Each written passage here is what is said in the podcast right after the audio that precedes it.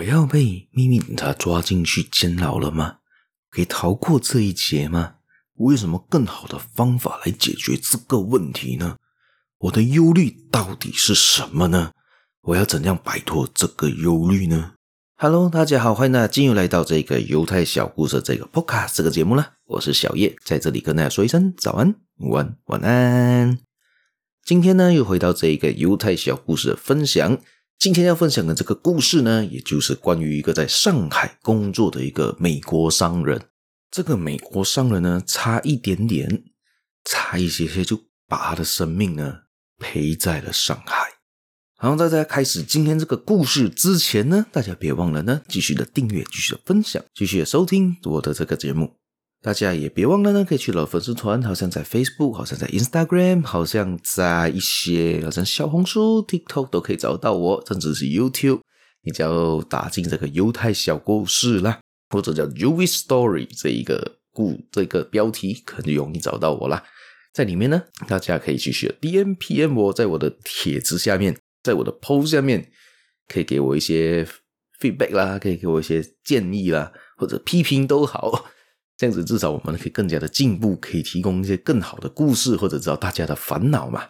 除此之外呢，在资讯栏连接里面有一个叫 Buy Me a Coffee 的，大家可以点进去呢，帮我做一个小额赞助啦。谢谢大家！如果你赞助了呢，给让我知道一下，这样子我会在这个节目的尾端呢，继续帮大家做一个唱名啦。也可以呢，在在这个 IG post 里面做一个赞助者的名单啦，这样子给大家知道呢，这个节目有这些人物帮忙的赞助之下，可以继续的存活下去啦。好，但是最重要的还是你要继续收听，继续订阅啦。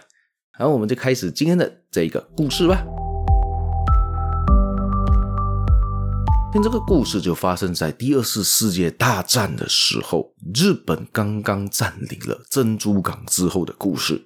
就在日本军呢占据了这个珍珠港，美国的珍珠港之后呢，他们也很快的把上海打了下来。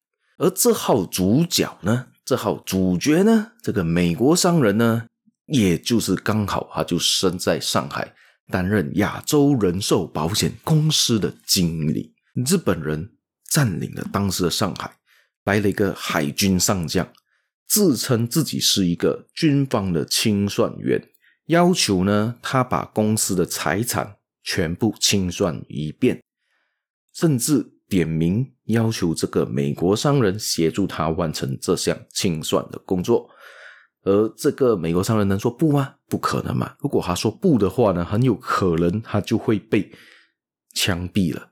被杀了，所以呢，别无选择之下呢，他只能照住他的这一个指示，这一个 instruction 开始执行这个清算的工作。当然了，你知道了，商人永远不会把所有东西都承包上去的嘛，他就有把一笔不小的资金，就是七十五万美元的保险费呢，就没有写在这个 checklist 这个清单上面，没有申报上去。因为他为什么这么做呢？因为这一笔钱是当时香港分公司的业绩，跟上海的公司没有任何关系，这样子他就不申报这一个这一笔数七十五万美金给这一个日本上将啦。他很害怕，他也非常的担忧，非常的忧虑，担心这个日本人发现了会把他做掉，他就开始忧虑了一小段时间。他的运气也非常的差。这个时候，大家可能会以为我要说运气非常好，没有，运气非常的差，偏偏就给这个日本人发现了这件事情。当时这个日本上将发现这件事情的时候呢，这个美国商人刚好不在办公室，而是他的会计员知道了这件事情，也看到了现场发生的事情，也就是那个日本商人非常的生气，大发雷霆，到处乱扔东西，甚至诅咒他去死。甚至骂他呢是一个强盗，是一个叛徒。他甚至扬言呢，他这个美国商人的行为侮辱了日本的皇军。这一个美国商人肯定知道嘛，以这样子的情况下，非常的不乐观，很有可能他就会被这个日本上将呢抓进日本的宪兵队，甚至可能会被枪毙。日本宪兵队是什么呢？也就是日本的秘密警察。很多人被抓进去就会被严刑拷打，折磨致死，很多人去到那边，可能十天之后呢，就死在了里面，甚至有人被折磨的惨不忍睹，出来的真是精神发疯了。所以很多人甚至选择了自杀，也不甘愿被抓进那种鬼地方。但是如果是你站在这个美国商人的角度上面，你是不是觉得非常非常的害怕，非常非常的恐惧啊？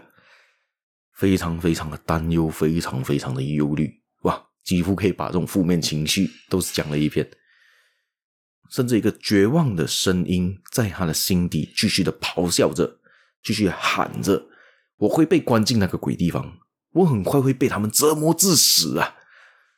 这种绝望的心情非常非常的恐怖。当时的他呢，是如何解决这个问题的？今天就是这个重点，这个故事的重点就在这边了。他怎样逃过这一劫呢？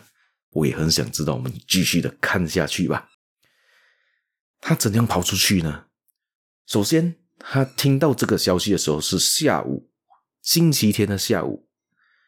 他当时被吓傻了嘛，他也被自己的恐惧折磨致死了嘛。但是呢，他有一个习惯，这个习惯让他摆脱了这个忧虑的情况，也做出最正确的选择。而这个习惯是什么呢？就是会坐在打字机的前面，因为当时没电脑了，他们是用打字机的，然后就把所有的问题呢、答案呢都一一列了出来。当时他列了两个主要的问题：第一，我在担忧什么；第二，我能做些什么。当时这两个问题就是最重要的嘛。他就把一个打字机搬了出来，把这些问题打下来，然后写上去。第一。他担忧的东西是什么呢？他担忧呢，可能会被日本人抓进宪兵的这个兵队，这个就是这个日本警察的这个监牢嘛，被折磨。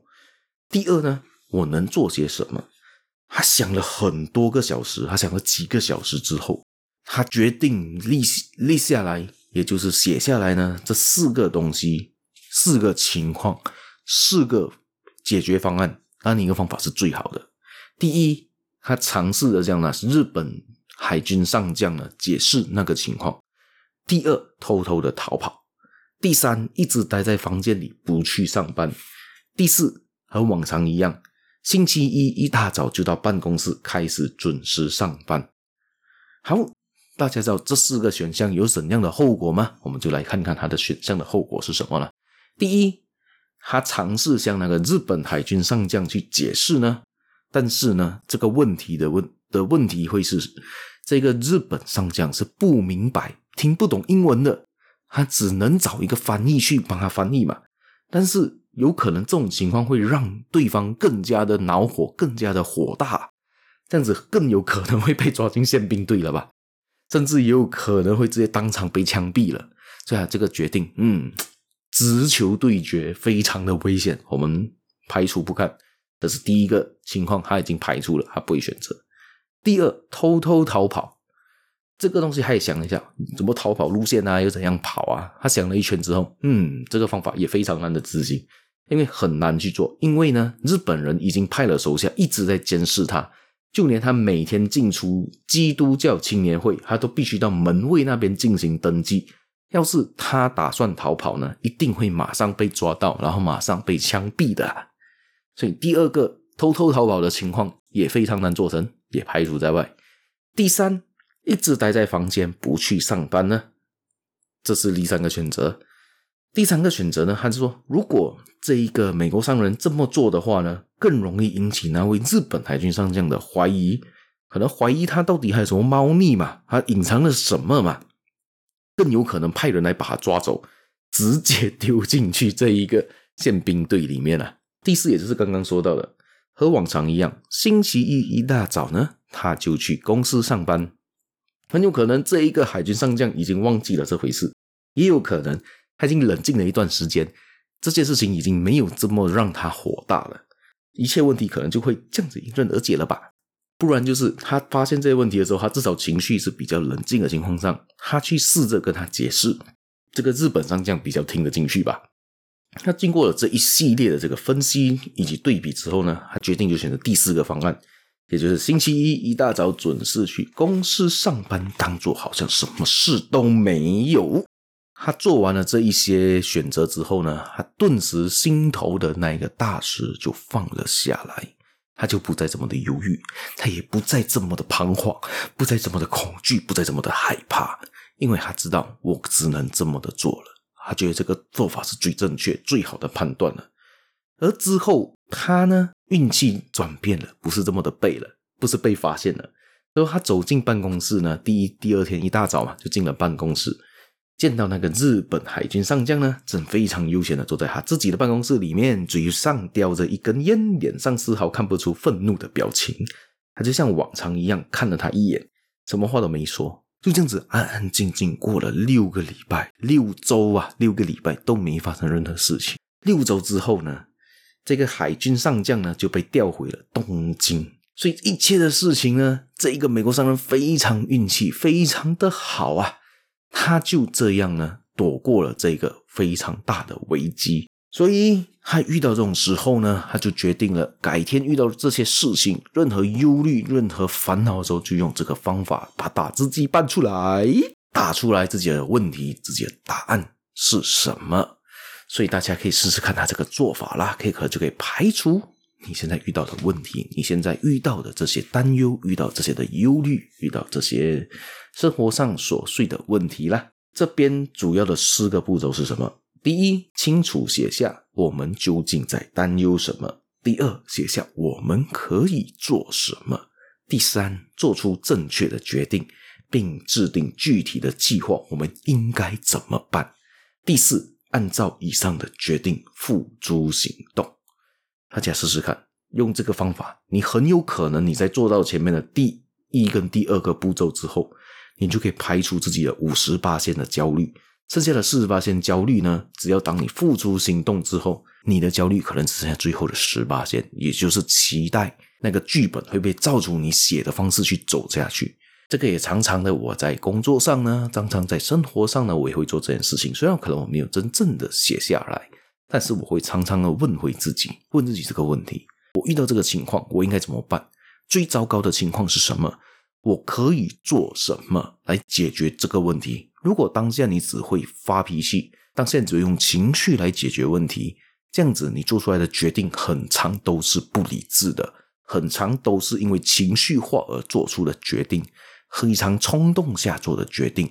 这些情况可能你做的决定是对，又可能是错的，但因为你不够理智，可能你的处理方式会非常的粗糙，很有可能会把自己逼入了死胡同。倒不如你冷静下来，放松心情，理性、理智的把这个问题写下，把这个解决方案写下，然后再做一个理性的分析。你可以决定做出自己最好的决定、最好的动作、最好的应对方案。好，我今天的分享也是到这一边呢。今天的故事呢，大家觉得如何呢？其实我看这个故事的时候，我觉得蛮引人入胜的啦。其实，呃，我们生活中常常遇到大小事情，都会有各种的忧虑、各种的问题。当你可能把这个问题放大了之后，你会觉得这个问题非常的严重。但是，当你做这一系列的动作下来之后，你可能问题会被你因为找到解决方案了嘛，所以那问题可能就变成不是一个问题了，只是要去做罢了，只要去执行罢了。好，我们今天的分享也就到了这一边。大家觉得这故事如何啊？如果觉得故事不错呢，可以给我一个 like，给我一个点赞啦。还有呢，可以去到 Spotify 做一个嗯评论，还 Apple Podcast 也可以做个点赞，做个评论。大家可以写在那边给我知道你们的想法有什么啦。除了之外呢，Mr. Box 上面也可以写下你们的 comment，也可以帮我做一个 like 啦，可以让我更大的动力去做下去了。还有就是在下面的连接，Buy Me a Coffee 的连接，点进去呢，帮我做一个小额赞助，谢谢大家。我们下一期节目再见啦，拜拜。